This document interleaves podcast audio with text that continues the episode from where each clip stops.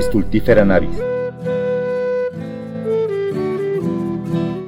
Bienvenidos al podcast Stultifera navis, un podcast en el que hablamos de libros, bibliotecas, lectores y librerías. Tenemos el día de hoy a una invitada, Zaira Servín García, que nos acompaña. ¿Cómo estás, Zaira? Hola, buenas noches. Muy bien, Ale. Muy bien. Gracias por la invitación. No, pues estamos engalanados porque pues va a estar buena la plática. Eh, yo conocí a Zaira en una librería, ella trabajaba en esta librería y eh, me parecía un, elemento esencial en aquel equipo de, esa librería eh, y platicábamos, ¿no? Sobre, sobre algunas cuestiones de literatura, ya casi al final de las, de las jornadas, cuando estábamos esperando la salida, y pues me parecía que, que Zaira era una muy, muy buena librera. Entonces, este, pues no sé, antes de, esta presentación y los halagos, eh, ¿quién eres, Zaira? ¿A qué te dedicas? Ay, no, ¿cuáles halagos? Este, ni me creo yo así, dije, no, creo que estás eh, conviviste con alguien más. Este, pues mira, yo me dedico a vender libros. Hace poquito, no tiene mucho, que descubrí que esa era mi profesión, ¿sabes?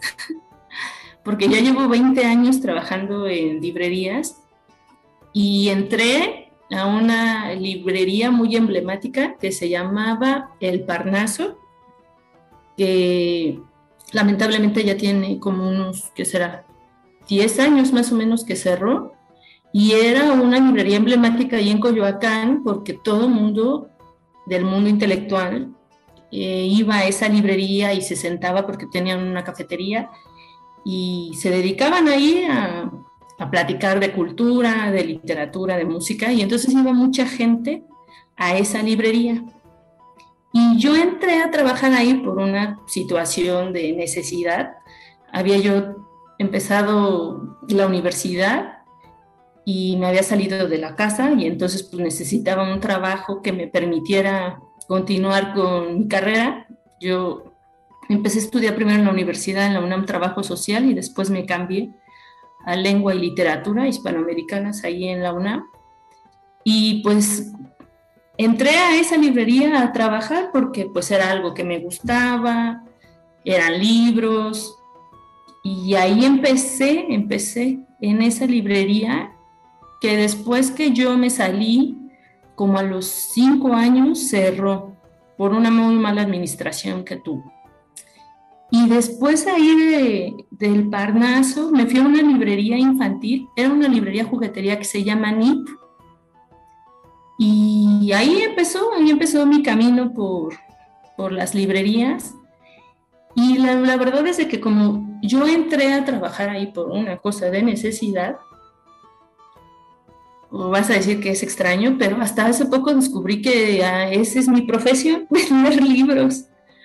Y este, y pues a eso me dedico.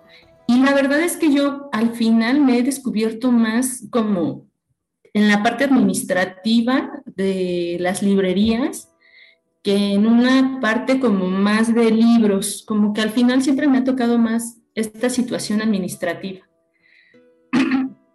y pues ya, ese ha sido como, como mi, mi paso por el mundo de los libros y he estado pues como en muchos puestos dentro de las librerías, desde cajera hasta en almacén, en vendedora de libros, que a la gente a veces ese término no le gusta mucho, ¿sabes? Como que la palabra vendedor no, no parece tan intelectual como librero, por ejemplo. Y esa es una discusión que ahorita se tiene, ¿no? Que, que, la gente extraña como los libreros del centro, de esas librerías de viejo, en donde no necesitabas un sistema o una computadora para saber dónde estaba el libro y este, y pues así yo he visto más o menos cómo ha cambiado esta situación, no mucho, pero en lo administrativo se ha cambiado mucho esta parte de las librerías. Y pues ya, eso es así, como a grandes rasgos, mi historia en 20 años.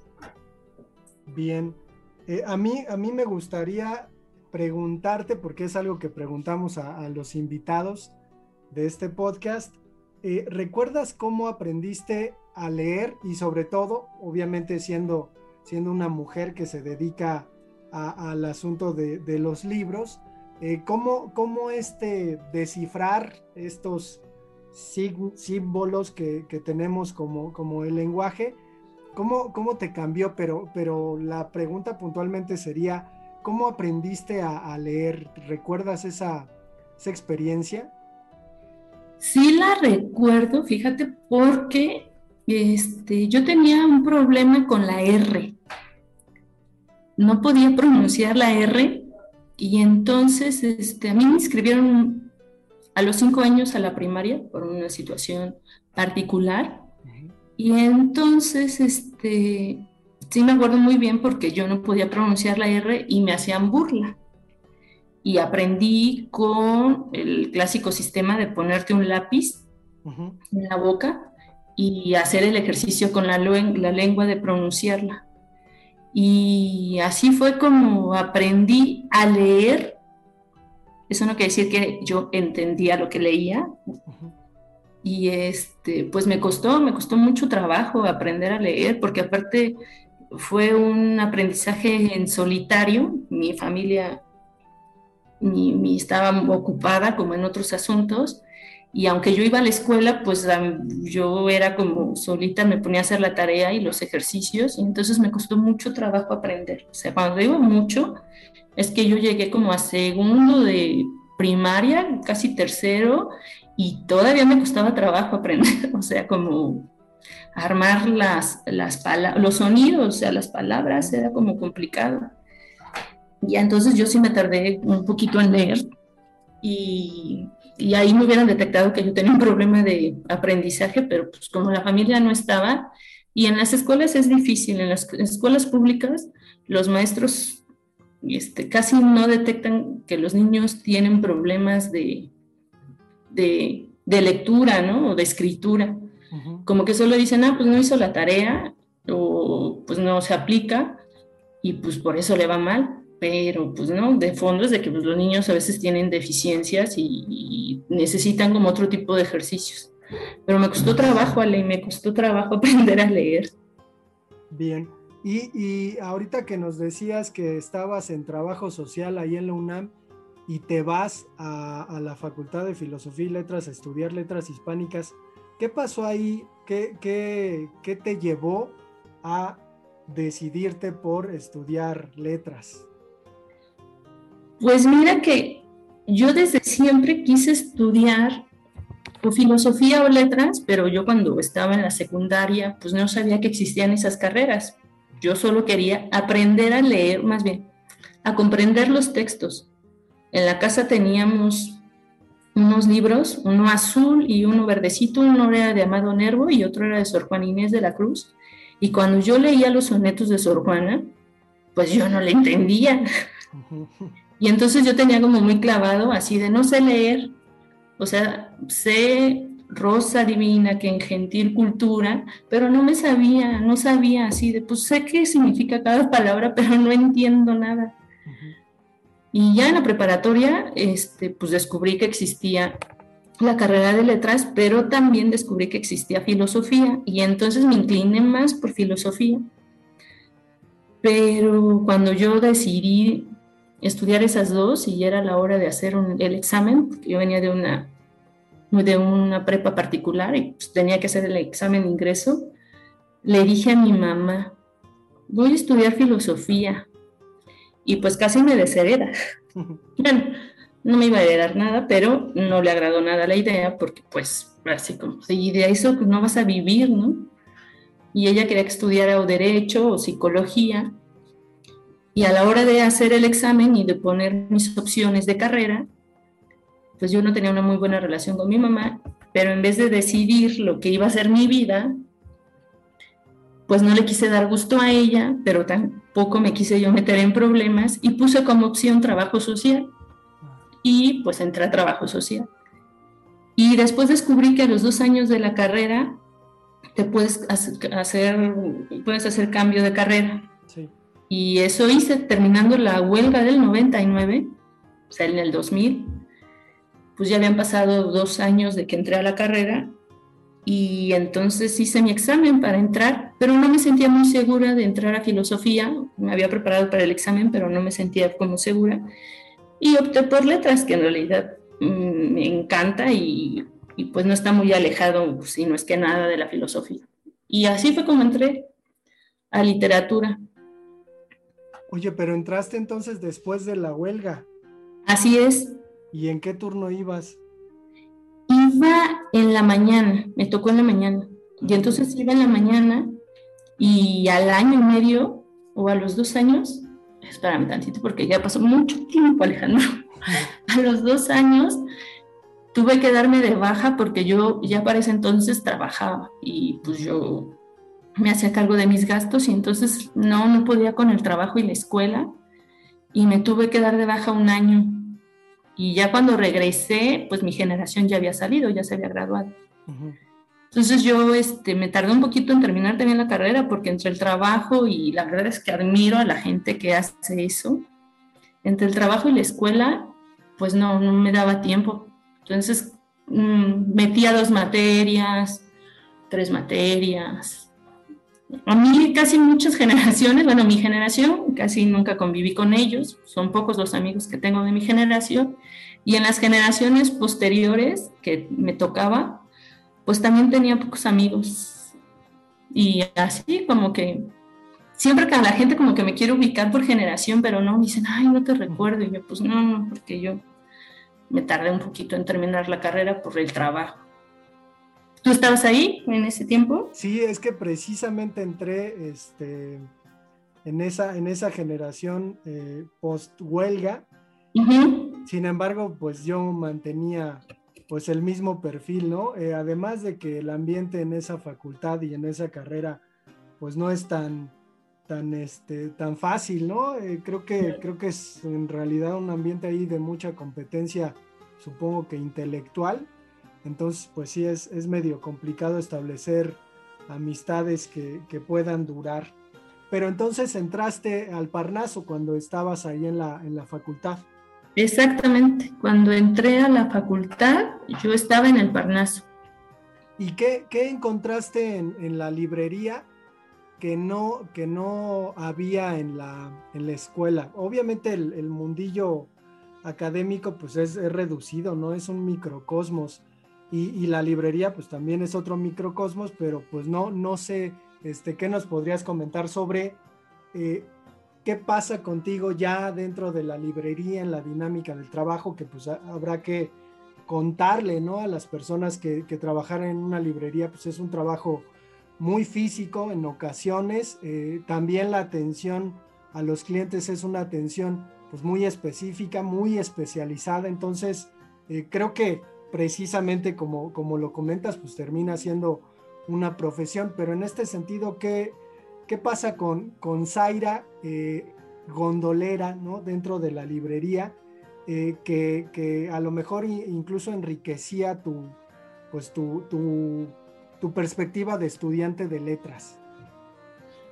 Pues lo primero que descubrí es que no solo existe Amado Nervo, ni Sor Juana, ni el Quijote sea, que existían otro montón de autores, eh, otro montón de géneros literarios, que existían libros de otros temas, como de cocina, fotografía, arquitectura, y este, no que no supiera que no existiera, ¿no? Pero pues hay una diversidad, porque pues tienes un montón de editoriales españolas, argentinas, porque en ese momento el Parnaso traía muchos libros de otros países y por eso era tan reconocida. Entonces había un montón de autores de otros lados, otros géneros, y, cuando pues empiezas a ver que eh, tu realidad es retratada o descrita en otros países, pues eso me sorprendía a mí porque dije, a ver, cómo el tema de la muerte, ¿no? ¿Cómo lo ve alguien de Chile o cómo le da este tratamiento? Y pues eso descubrí, o sea, descubrí otros mundos y otras personas. Y también, pero yo creo que era por la edad y por el momento, que en ese en esos tiempos, por lo menos mis compañeros no eran tan exquisitos con la literatura, o sea, como que todos estábamos en el mismo nivel y todos hablábamos de los mismos autores con el mismo conocimiento, porque nadie ahí era pues profesional, ¿no? No, ninguno, todos estábamos entre los 18, 20 años, y entonces pues todavía no teníamos como esta instrucción académica de la literatura. Y entonces eso me gustaba porque pues solo fantaseábamos y hacíamos suposiciones respecto a los textos. Y, este, y eso era muy divertido. O sea, al final no, no metíamos nada académico en el asunto de, de los libros y conforme fue pasando el tiempo, pues sucedió eso. También muchos compañeros años después pues ya eran egresados, unos eran historiadores, otros eran sociólogos, y entonces ya la visión de, de, los textos pues ya tenía como una visión más profesional, más académica, y, este, y eso, lo del principio, de que no había nada de eso, eso me gustaba a mí y que la verdad yo en mi casa no se compraban muchos libros, y pues llegas a trabajar en una librería y luego te gusta leer, pues así como de, ¡ah! Y el reino, ¿no? Así de todos los libros que voy a poder leer, pero pues no es cierto. La realidad ya trabajando es que es muy distinta, ¿no? Todo el mundo piensa que cuando vas a trabajar en una librería vas a poder leer todo el tiempo y pues no, es más difícil. Y eso fue lo que me gustó, me gustó que había como esta inocencia en la lectura. Y, eso pues ya en la facultad pues no lo ves, ¿no? Ahí ya todo tiene que ser muy profesional, no te puedes equivocar en hacer el análisis de un texto, no sé por qué. Y pues ya tiene, está más rígido el asunto de, bueno, el ejercicio de leer y de analizar un texto ya se vuelve más complicado. Y, y pues eso fue lo que a mí me gustó cuando entré a trabajar, la diversidad de títulos y como este acercamiento sin, sin ser profesionales en los textos. Bien, ¿y, qué, comienza a significar a partir de, este trabajo el libro para ti? Eh, ¿Cambia eh, este, no sé, este aprecio que, se le puede tener a un libro, ¿no? Porque además, estando en una librería, uno ve cada chulada de libro eh, no, solo, no solo por el material con el que está hecho, sino por el contenido, ¿no? A veces llegan a, las librerías cosas que uno no se pudiera imaginar que están delante de uno, ¿no? En las manos de uno. Entonces, eh, comienzas a apreciar los libros como, como objeto, ¿o qué pasa? Mm, pues creo que en ese momento apreciaba el libro como un objeto que guardaba conocimiento. Entonces, en ese sentido, para mí el libro era como sagrado, ¿no? Así como de, ay, lo están abriendo con sus manos sucias o lo están operando mal o... Primero como objeto, pero en cuanto a material y después en contenido, este, a veces llegaban personas a buscar ciertos títulos y déjame ver cómo, cómo lo veo. Y yo sentía como que no apreciaban bien una edición y otra, ¿no? O sea, querían, no sé, este, la Odisea y yo les proponía Gredos porque me parecía que era muy buena edición y la gente más bien me pedía la de Porrúa, ¿no? la de colección de sepan cuántos. Y entonces yo decía, ay, esta gente, ¿por qué se lleva la de porrúa de sepan cuántos? Y apreciaba el libro como algo sagrado.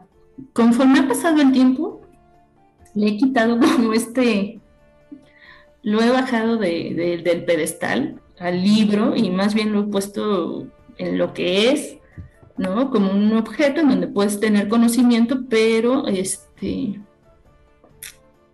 pero el libro tiene que ser maltratado, la verdad, para que, bueno, al menos yo veo, si está maltratado un libro, yo sé que lo han leído y lo han ojeado y lo han, lo han apreciado, que, que, más allá que la gente luego dice, ay, no, no lo vayas a romper. Si ha cambiado, en ese momento a mí me parecía el libro un objeto sagrado, y conforme ha pasado el tiempo, yo misma le he quitado como ese, esa categoría porque para mi trabajo no me funciona. No me funciona tenerlo así porque al final este, pues yo tengo que vender los libros y no tengo que juzgar a la persona que lo va a leer si no lo aprecia o no lo aprecia. Pero, pero se, ha, se ha modificado esta historia del libro como un objeto sagrado. Yo ya lo he visto así. Bien, sí, creo que, esta cuestión de, de, como se dice ahora, la romantización ¿no? de, del libro es persistente.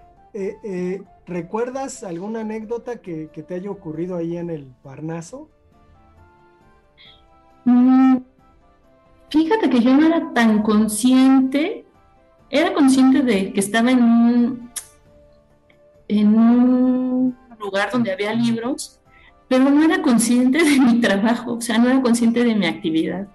Como que yo más bien estaba pensando en mi vida personal y en la universidad.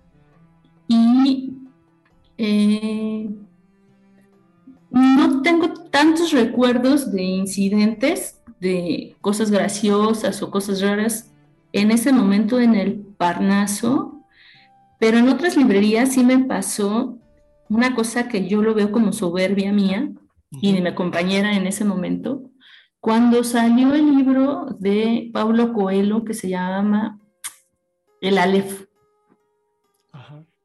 Entonces me acuerdo que estábamos, mi compañera y yo, pues arreglando, estábamos ahí en la librería, no era el Parnaso, ya era otra, y entonces llegó una señora y nos dijo, oigan, ¿tienen el libro de Paulo Coelho, el Aleph? Y nosotros en ese momento no teníamos conocimiento de que había salido ese libro. Y Paulo Coelho es un escritor o un autor que se vende muchísimo en esta área de superación personal o desarrollo personal, o no sé, ahora creo que ya le han cambiado como esos nombres a las secciones pero nosotros con nuestra soberbia dijimos, no, el Aleph es de Borges, no, no, es de Pablo Coelho. Y nosotras, no, no, es que, y ni siquiera revisamos la computadora ni nada. No, que es de Borges. Bueno, no lo tienen y nosotras, no, no lo tenemos. Y en una semana nos llegaron a preguntar varias veces por el Aleph de Pablo Coelho, o sea, como como unas cinco o seis veces, que es mucho. Y yo creo que como a la sexta persona que nos llegó a preguntar, pues le dije a mi compañera, oye, ya es muy recurrente, ¿no? O sea, que una persona se equivoque de autor, pues está bien, pero ya es, es como la quinta. Entonces nos metimos a internet, el Aleph, Pablo Coelho.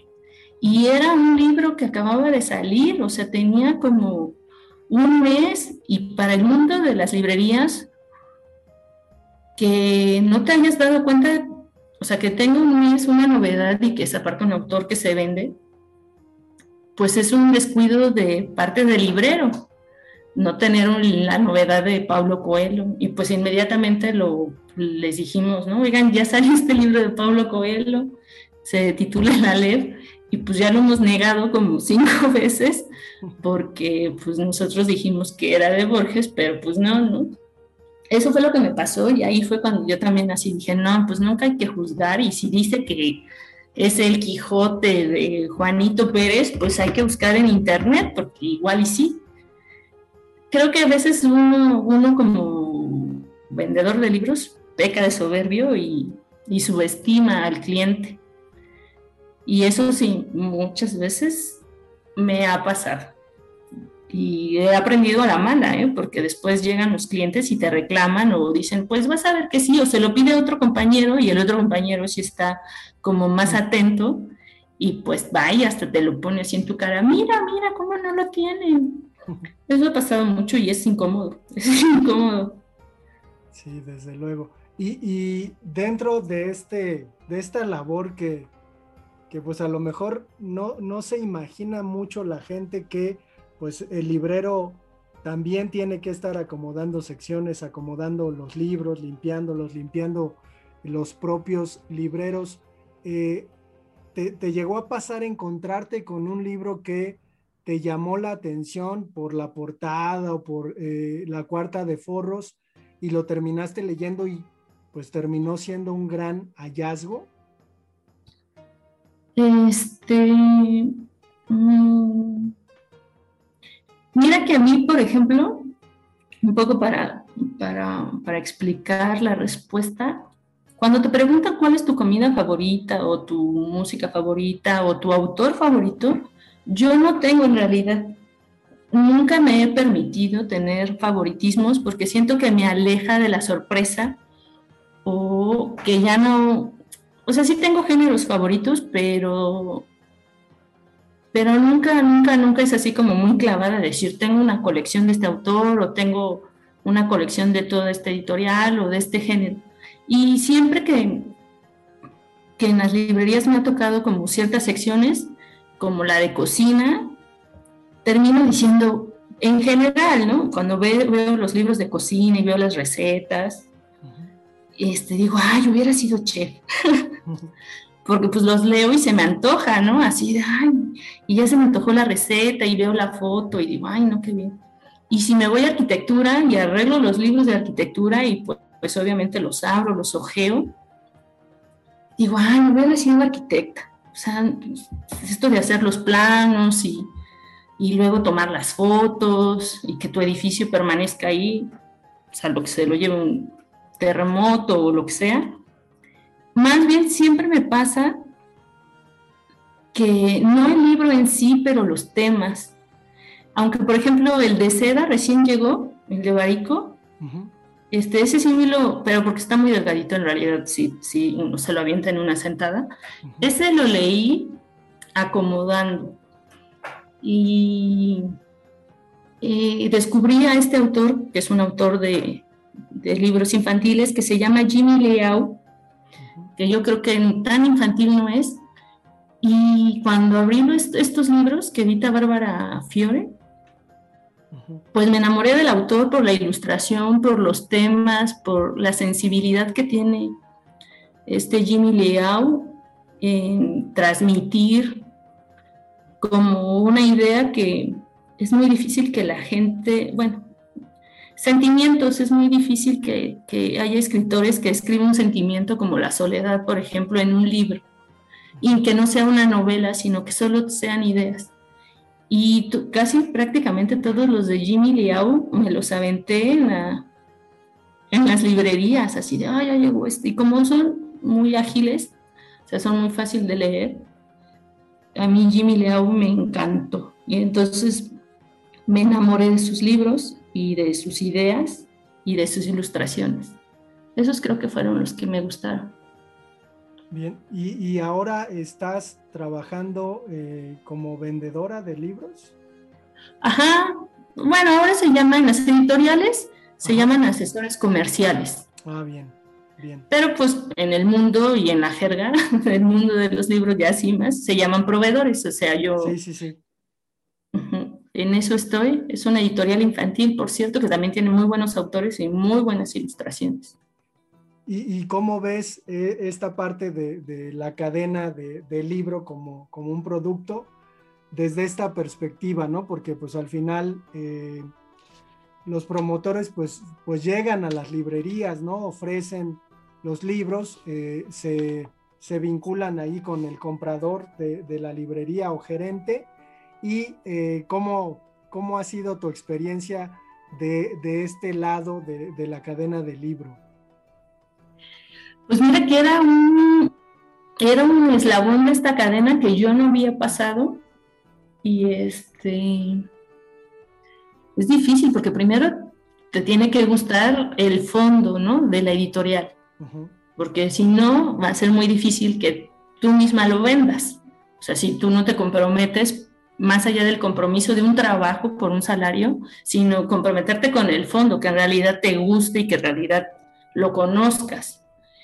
Y, y es difícil porque ya estuve yo del otro lado también como compradora y ya sé que a qué me voy a enfrentar, ¿no? A que mucha gente me diga que no porque está caro el libro o que no porque es grande o no porque este, ocupa mucho espacio es muy especializado o pues no está tan de moda. y entonces ahí es cuando uno tiene que tener la habilidad de ser un vendedor, o sea, de ver el libro como un objeto y que todas las excusas que te puedan poner, pues tú las puedas este, sortear y que al final pues te compren el libro. Las, la situación del el libro como autor, edición, contenido, más allá de ser puntos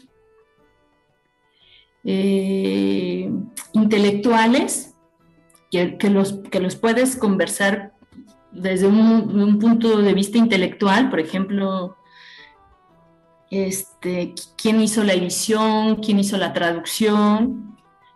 Para mí se tienen que volver puntos comerciales, o sea, valores comerciales, no tanto académicos o no tanto intelectuales.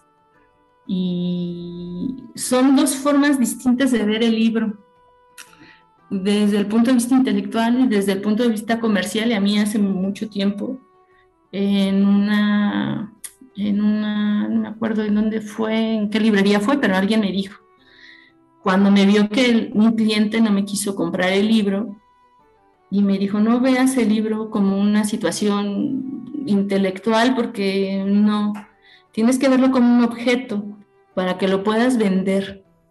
Y si tú vienes con estas ideas académicas del libro, pues tu otro cliente a lo mejor no es tan académico como tú y no lo va a entender y tienes que ver el libro como un objeto. Entonces es una, es, es una cosa que ahora en el mundo de, bueno, no creo que siempre, pero bueno, ahora más, en el mundo del libro hay tanta oferta, hay tantas editoriales, hay tantos temas que, pues sí, el libro hay que verlo como un objeto y tratar de venderlo. Y entonces ahí vienen otras discusiones mucho más profundas de que que la gente no sabe leer o que no quiere leer o no le gusta leer. Entonces, el mundo de los libros es un poco castigado en cuanto a la situación comercial. Sí, desde... la pregunta creo, pero... sí, desde luego, desde luego. Y, y ¿cómo, ¿cómo, percibes este cambio de las librerías? Digo, yo trabajé hace, hace años y regresé después de, bastante tiempo a trabajar, hace, hace unos cuatro años, y pues me di cuenta que como dices, eh, eh, hay, hay muchísimos lanzamientos, ¿no? Semanalmente se lanzan muchísimos títulos, eh, tienes que estar sacando y metiendo un montón de, libros, que creo que antes ese, ese ritmo pues no era tan, tan acelerado, no sé cómo, cómo lo percibas tú, ¿no? Es decir, en este, en este asunto que comentas de que hay muchísima oferta, ¿cómo, cómo se ha cambiado la dinámica de, la librería?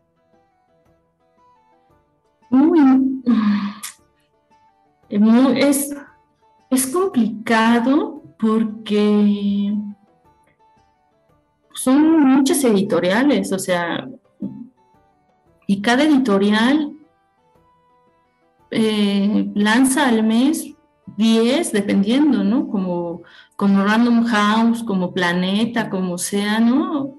Al semestre, no voy a decir al mes, pero al semestre yo creo que andan en 200 novedades, o sea, 300 de todos los temas, por editorial o por grupo editorial, ¿no? Son muchísimas. Y entonces el libro en realidad, bueno, pero también son los tiempos. Los tiempos, la novedad dura un mes.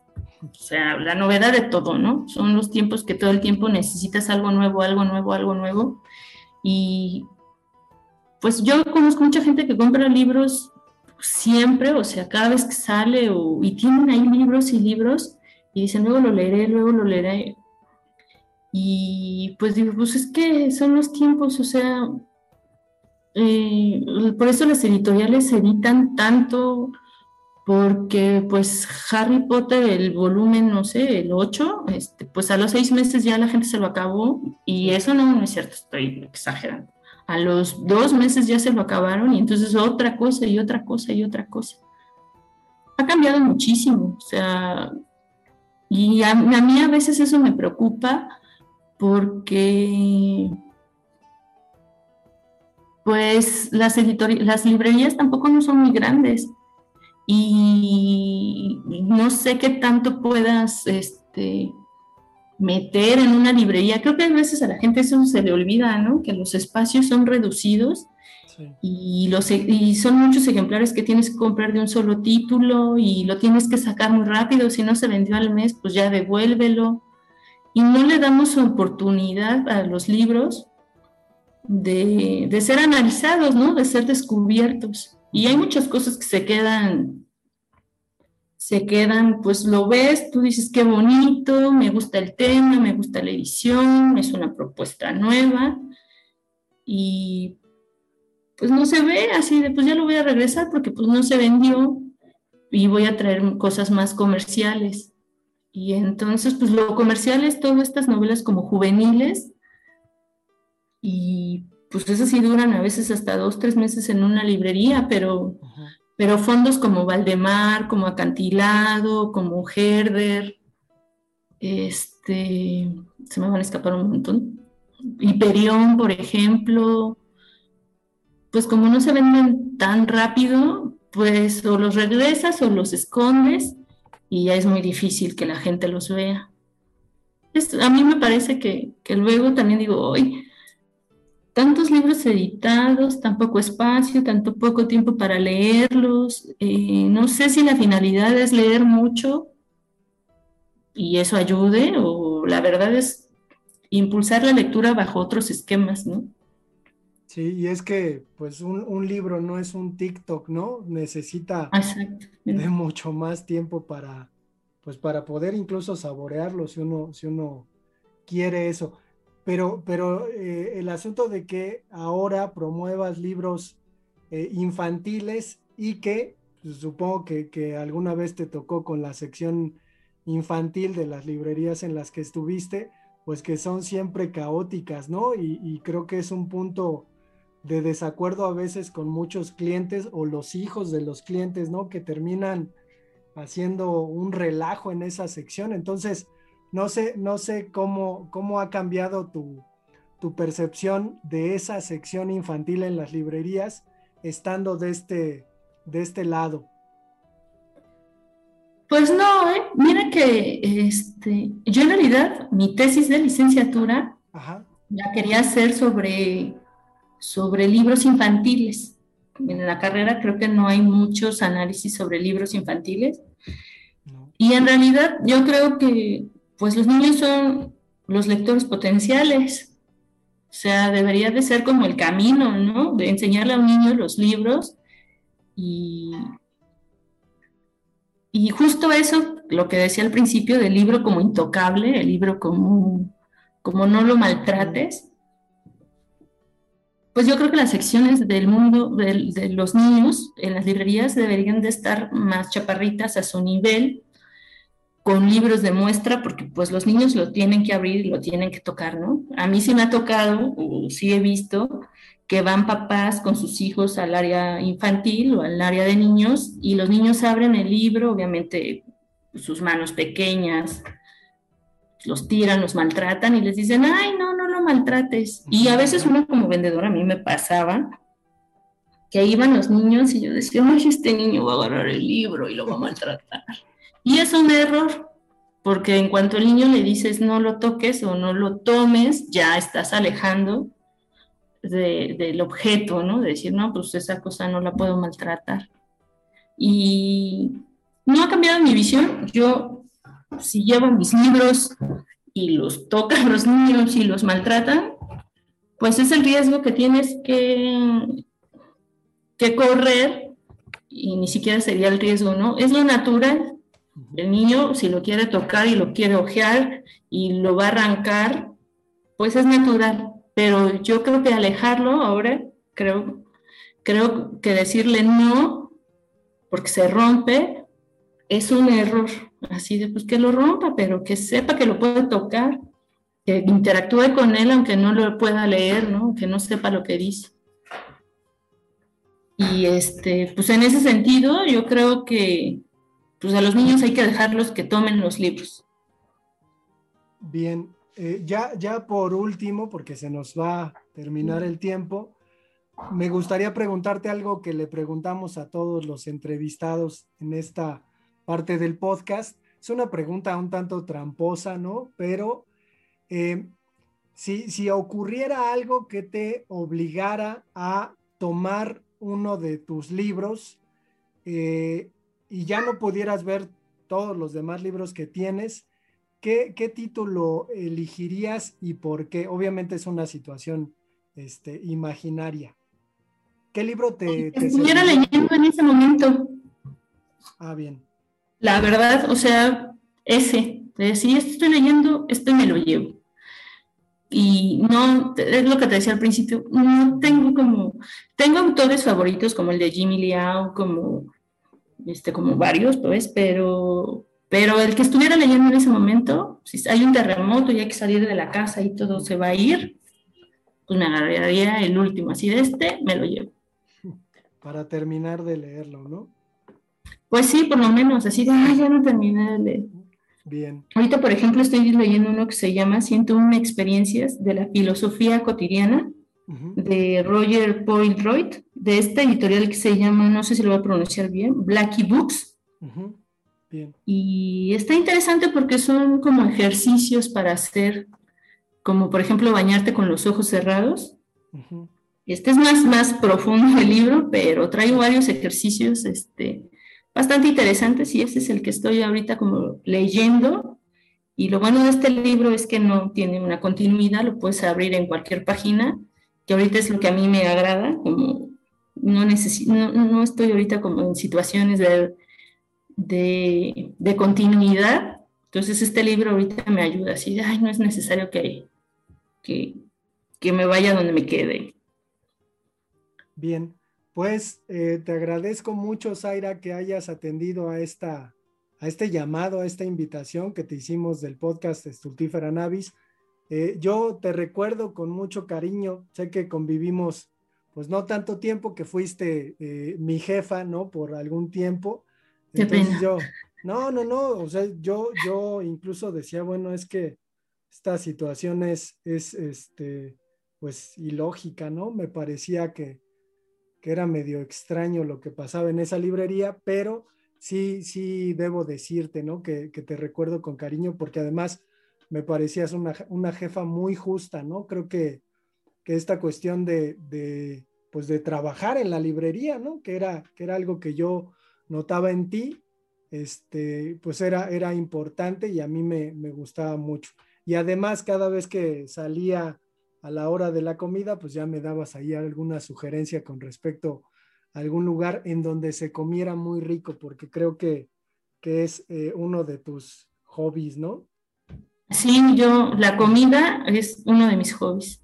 Yo también te recuerdo con cariño, así es como muy intelectual, así como de este muchacho que está haciendo aquí, debería de estar en la academia.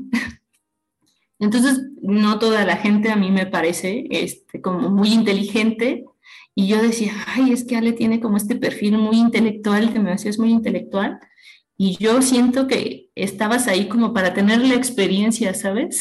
Así de, no, no se va a quedar aquí, solo es por la experiencia.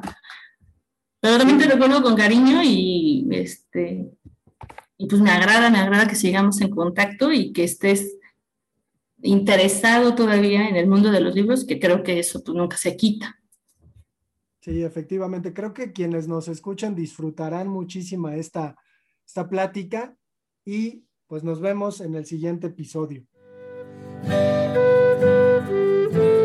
Estultífera Navis